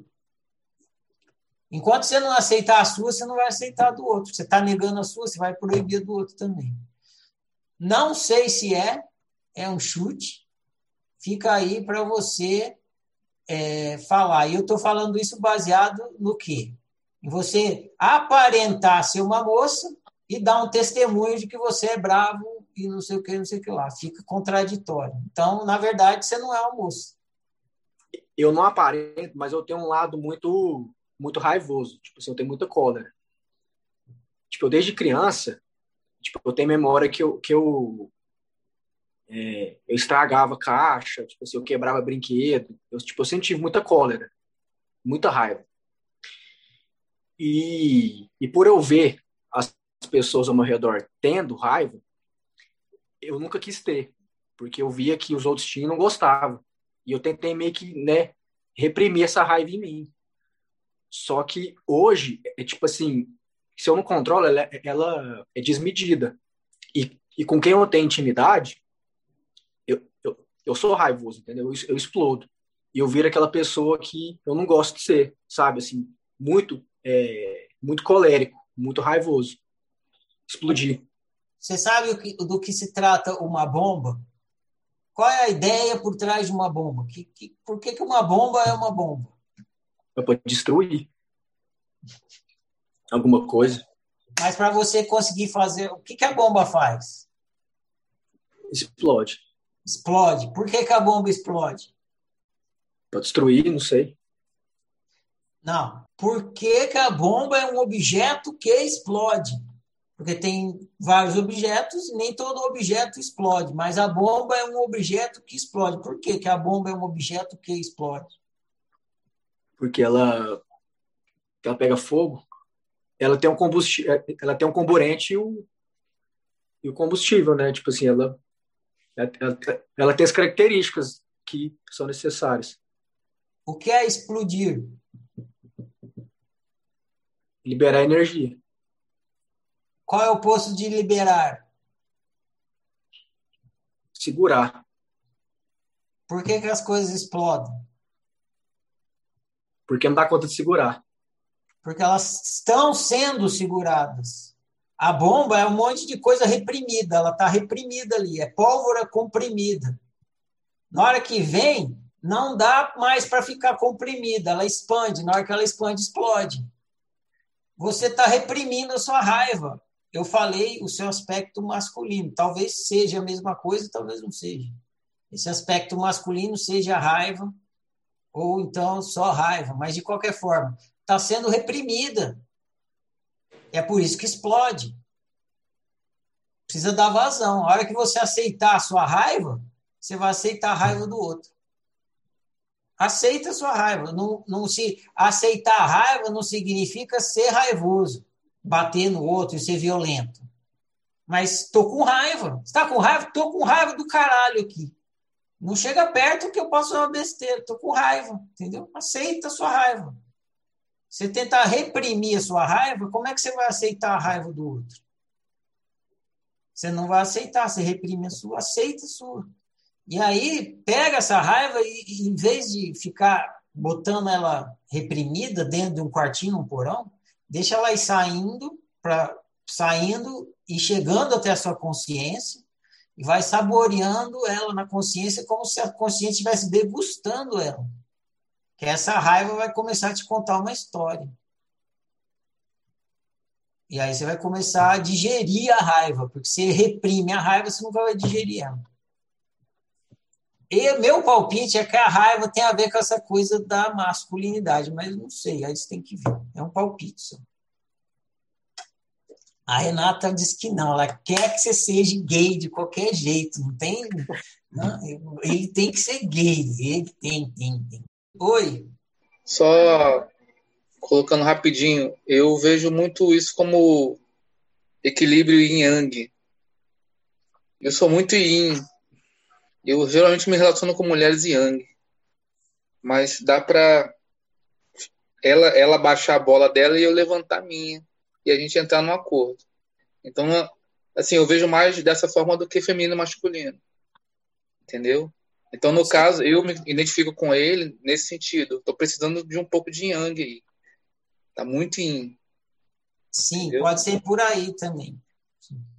Eu também tenho um aspecto feminino que eu tive que assumir, eu tive que fazer o contrário, tive que assumir o meu aspecto feminino, porque senão eu ia viver mal. Entendeu? E meus amigos me chamam de viado. Né? De, do jeito, eu paro assim, né? O jeito que eu ponho a mão, assim, os caras, ah, para de ser viado, senta igual homem, meus amigos falam. Então. Eu tive que assumir isso, né? Que eu tinha um lado viado. E é isso. Que lado fala... viado, Ferrari? Quem falou isso para você? É, isso, isso aqui é papo de homem, dá licença? Tá bom, me retiro, me retiro.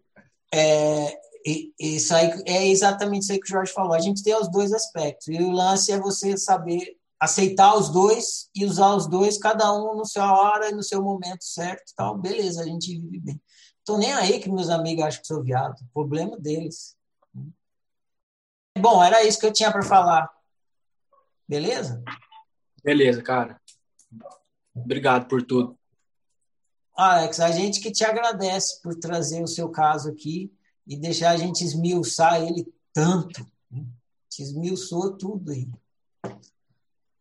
Desejo... Ah, e, e, mais uma coisa só. Tipo assim, eu não sei se, se é, é viagem minha, mas a vontade de falar é o fato de, de eu ter chegado às conclusões antes e você ter me falado depois e eu ter dado muito mais valor depois que você me falou, isso seria um indicativo de falta de autoconfiança em mim? Que, que entendeu? Tipo assim, tipo, que eu esperei você falar para eu falar, não, agora sim, agora agora é.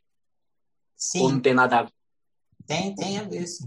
Porque você, você atribui a minha pessoa o status de que eu não erro, de que eu falo o que é mesmo, que eu vou acertar. E aí, quando combinou, aí você fala, ah, então acertei.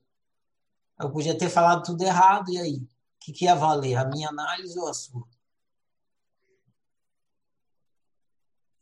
Então, tem sim. Mas é claro que quando eu fui falando e você foi vendo que estava combinando, você também tem um sentimento assim, ah, tá, meio que. Então não estou sozinho, realmente o que eu observei faz sentido, ele também observou. E quando seus colegas te deram um feedback coletivo, que você ouviu que eles observaram também, que você tinha observado, você fala, olha que legal. Então, estou do caminho certo. Então. Mas, claro, quem tem que bater o martelo é você, porque quem o único que pode saber de você é você. Sim. Mas é legal quando a pessoa te dá um, uma pessoa que você confia, que você confia, que você é, reconhece como competente naquilo, te dá um aval que combina com o seu e que te ajuda. Por exemplo, se o Chico Buarque ligar para mim e falar: Nossa, Ferrari, você é um excelente compositor, né? entendeu? Outra coisa. tá vendo? Eu falava, falei, não falei que eu era. Eu... Olha lá. Entendeu? Eu acho que ele é Se ele vê isso em mim, claro. Entendeu? Entendi. Tá, né? é, de não. Aí se o Chico Buarque ligar e falar, Ferrari, você é um bosta, eu não vou deixar de achar que eu sou um grande compositor, entendeu? Aí sim, agora sim. Mas esse negócio, esse lance da raiva, é, você, Alex, é, não poderia, por exemplo, por repudiar, o seu pai está sempre nervoso, raivoso, assim como seus irmãos, talvez também por isso. Você, então, para você, você não, não considera a raiva boa, não dá valor. Então, talvez você repudie a sua raiva, aquela raiva que é nata do ser humano, que ela vem mesmo pela natureza, principalmente a sua masculina, e talvez você repudie por não querer ter, ser raivoso como seu pai é, que é o motivo de você, é, talvez, de afastar esse amor que você quer dele, o valor. Boa. Posso completar, Alex? Sim. Claro, claro. A raiva, a gente, a gente uh, demonizou a raiva. E ao demonizar a raiva, a gente reprimiu a raiva. Esse é o problema. Porque se a gente não tivesse demonizado, a gente não reprimia. Se a gente não reprimia, a gente ia conseguir lidar bem com a raiva. E a gente só lida mal com a raiva porque a gente demonizou ela e reprimiu. A gente, santo não sente raiva. Jesus Cristo não teve raiva. Santo Agostinho, o outro, o outro padre lá, esqueci, são Francisco de Assis, não, esse aí nunca teve raiva, né? Porque ele é a paz que usava. Então, todo santo, que é o ideal do ser humano não tem raiva. E, lógico que tem, mas a gente fala que não tem. E aí a gente demonizou. A raiva é o diabo, é o diabo tem que ser reprimido. Se você sente raiva, você tem que fingir, fingir que não tem, manda pro porão. Aí ela vira a bomba que explode. Aí fudeu. Então, de, deixar de demonizar a raiva. e ver que a raiva é uma, ela, tem, ela é positiva, ela é o quê? Energia para mudança, que você fica com raiva das coisas que você não concorda, que você acha que é ruim, que está prejudicando, aí você tem essa energia para fazer é, uma coisa, você tem a, a raiva chega e fala assim, faz uma mudança aí, muda isso aí, é a energia para você mudar. Então, então que venha a raiva, que explique isso e aí você, calmamente, entende, com raiva de que seja daquele jeito, você vai e faz do jeito que você acha que tem que ser, que vai melhor, vai ser melhor. Entendeu? E aí você canalizou a raiva para uma coisa construtiva, em vez de canalizar para briga, violência, não sei o que, grosseria então. Então é olhar a raiva como uma coisa positiva e não como um demônio. E aí a gente vai aceitando a raiva, vai começando a entender o que ela tem para dizer e vai começando a usar bem a raiva. A raiva, inclusive, no caso, o bicho que fica guardando não se permite, porque ele vai se submetendo à autoridade, por exemplo, a sua namorada, seu pai, seu chefe. Então, quando vem a raiva, o bicho já não aguenta mais segurar e como uma bomba explode. É, você engole muito sapo, a raiva aumentando. Você engole um sapo, raiva. Engole um sapo, raiva. Engole um sapo, raiva. Então, virou uma bomba de sapo, né? De tanto sapo reprimido ali. Se na primeiro sapo, na primeira raiva, você já entende, porra, olha só, não precisa engolir 50 sapos. Aí não tem bomba, porque um sapo só não explode. Você sentiu a primeira raiva. Não precisa ficar acumulando sapo para os sapos explodir, virar uma bomba de sapo. Legal, né? Pensar que uma bomba é um monte de sapo que você engoliu. Explodiu o sapo. É um vômito. É. Pode perguntar? Última pergunta. Pode. Obrigada, Alex. É, coincidentemente, meu erecário essa semana é sobre trabalho também. Então, foi assim para mim hoje também. Nós. É, você fala assim, Ferrari. Fala sorrindo quando você fala. Você fala assim, ó. Você ama a pessoa. Você está sendo altruísta porque você ama a pessoa. E você tem que aguentar a dor dela não gostar de você. Certo? É. Tudo que eu quero é que aquela pessoa goste de mim. Uhum. Esse é o meu desejo, né? Então, assim, você sempre dá umas perguntas assim na prática pra gente, quando a gente tá ali pisando no buraco, parece que eu lembro, assim, sua voz fala na minha, na minha cabeça. Não sei se vocês são assim, mas Ferrari fala comigo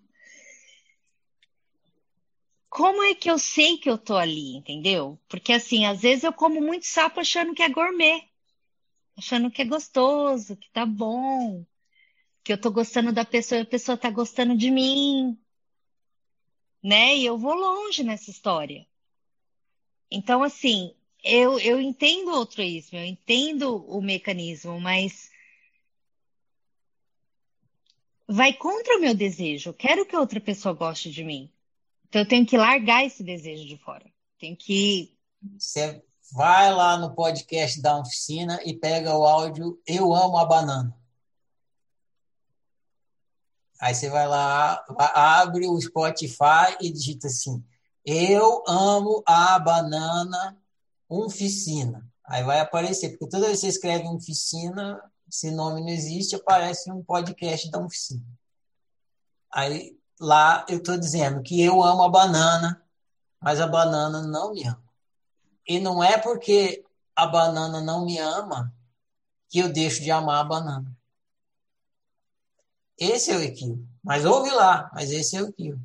Você acha assim, se eu amo a banana, então a banana tem que me amar, porra. Como? Eu amo a banana, a banana tem que me amar, não se você é, é lúcido o suficiente, você vai entender que o seu amor fácil lhe basta. Eu amo a banana. A banana não me ama. Ah, então eis uma grande oportunidade de eu praticar o amor difícil. Porque se eu amo a banana e a banana me ama, eu não pratico o amor difícil. Não preciso. A banana tem amor fácil por mim, eu tenho amor fácil com a banana, a gente se encontra, rola na lama, é uma loucura eu com a banana. Mas eu não preciso respeitar a banana, considerar a banana nada. A banana faz tudo que eu quero, eu faço tudo que a banana quer, a gente se ama. Amor fácil. Agora, quando eu amo a banana e a banana não me ama, Aí eu começo a ficar com raiva da banana. Mas, porra, eu não... pra que, que eu vou ficar com raiva da banana se eu amo a banana? O negócio é que a banana gosta de mim. Mas quando eu tô fazendo as coisas que ela quer. Eu sou um macaco e eu amo a banana. Aí a banana não me ama. A banana ama o leão. Aí eu finjo que sou um leão. Aí a banana me ama, mas a banana não está me amando, ela está amando o leão. Mas eu não sou o leão, eu sou o macaco. Então a banana não me ama. Entendeu? Se você fingir, o outro vai te amar, porque na verdade ele não ama o que você é, ele ama o que você está fingindo que você é, o que dá prazer para ele. E aí você vai ter que viver fingindo, é isso que você quer? Então, dê liberdade para a banana não te amar e continua amando ela. E aguenta a dor de não me amar. Exatamente. Quando você tem amor fácil por uma coisa, o seu amor fácil te basta. Só Quem não basta, que ia ser fácil, né, Ferrari? Só não basta quando você quer obrigar a coisa a te amar também. Aí não basta. Ouve o podcast que eu falo mais coisas lá. Vou ouvir. Obrigada, Ferrari. Beleza, gente? Bom demais. Então, Alex, mais uma vez, em nome de todos aqui, agradeço a sua Valeu. colaboração com o nosso estudo aqui hoje. É, na, na próxima rodada, a gente faz um outro desse aqui. É, a gente só fez do Alex, mas foi ótimo a gente se concentrar e fazer com calma. Melhor fazer um bem feito do que fazer vários mal feitos, né? Agradeço a conversa, ficou gravada, vou botar, disponibilizar para vocês ouvirem. Eu falo declaração e fica encerrado. Eu honro e celebro eu, eu honro e celebro você, eu honro e celebro nós. Eu honro e celebro a minha diferença, eu honro e celebro a sua diferença, eu honro e celebro a nossa diferença. Eu sou outro você, você é outro eu, nós somos todos e cada um. Por isso, toda forma de exclusão, desrespeito que me chega, de mim não passa. Eu sou por minha unicidade, eu sou por sua unicidade, eu sou por nossa unicidade. E meu viver confirme as minhas palavras e assim. assim seja. Boa noite, Boa noite. Obrigado, obrigado, Alex.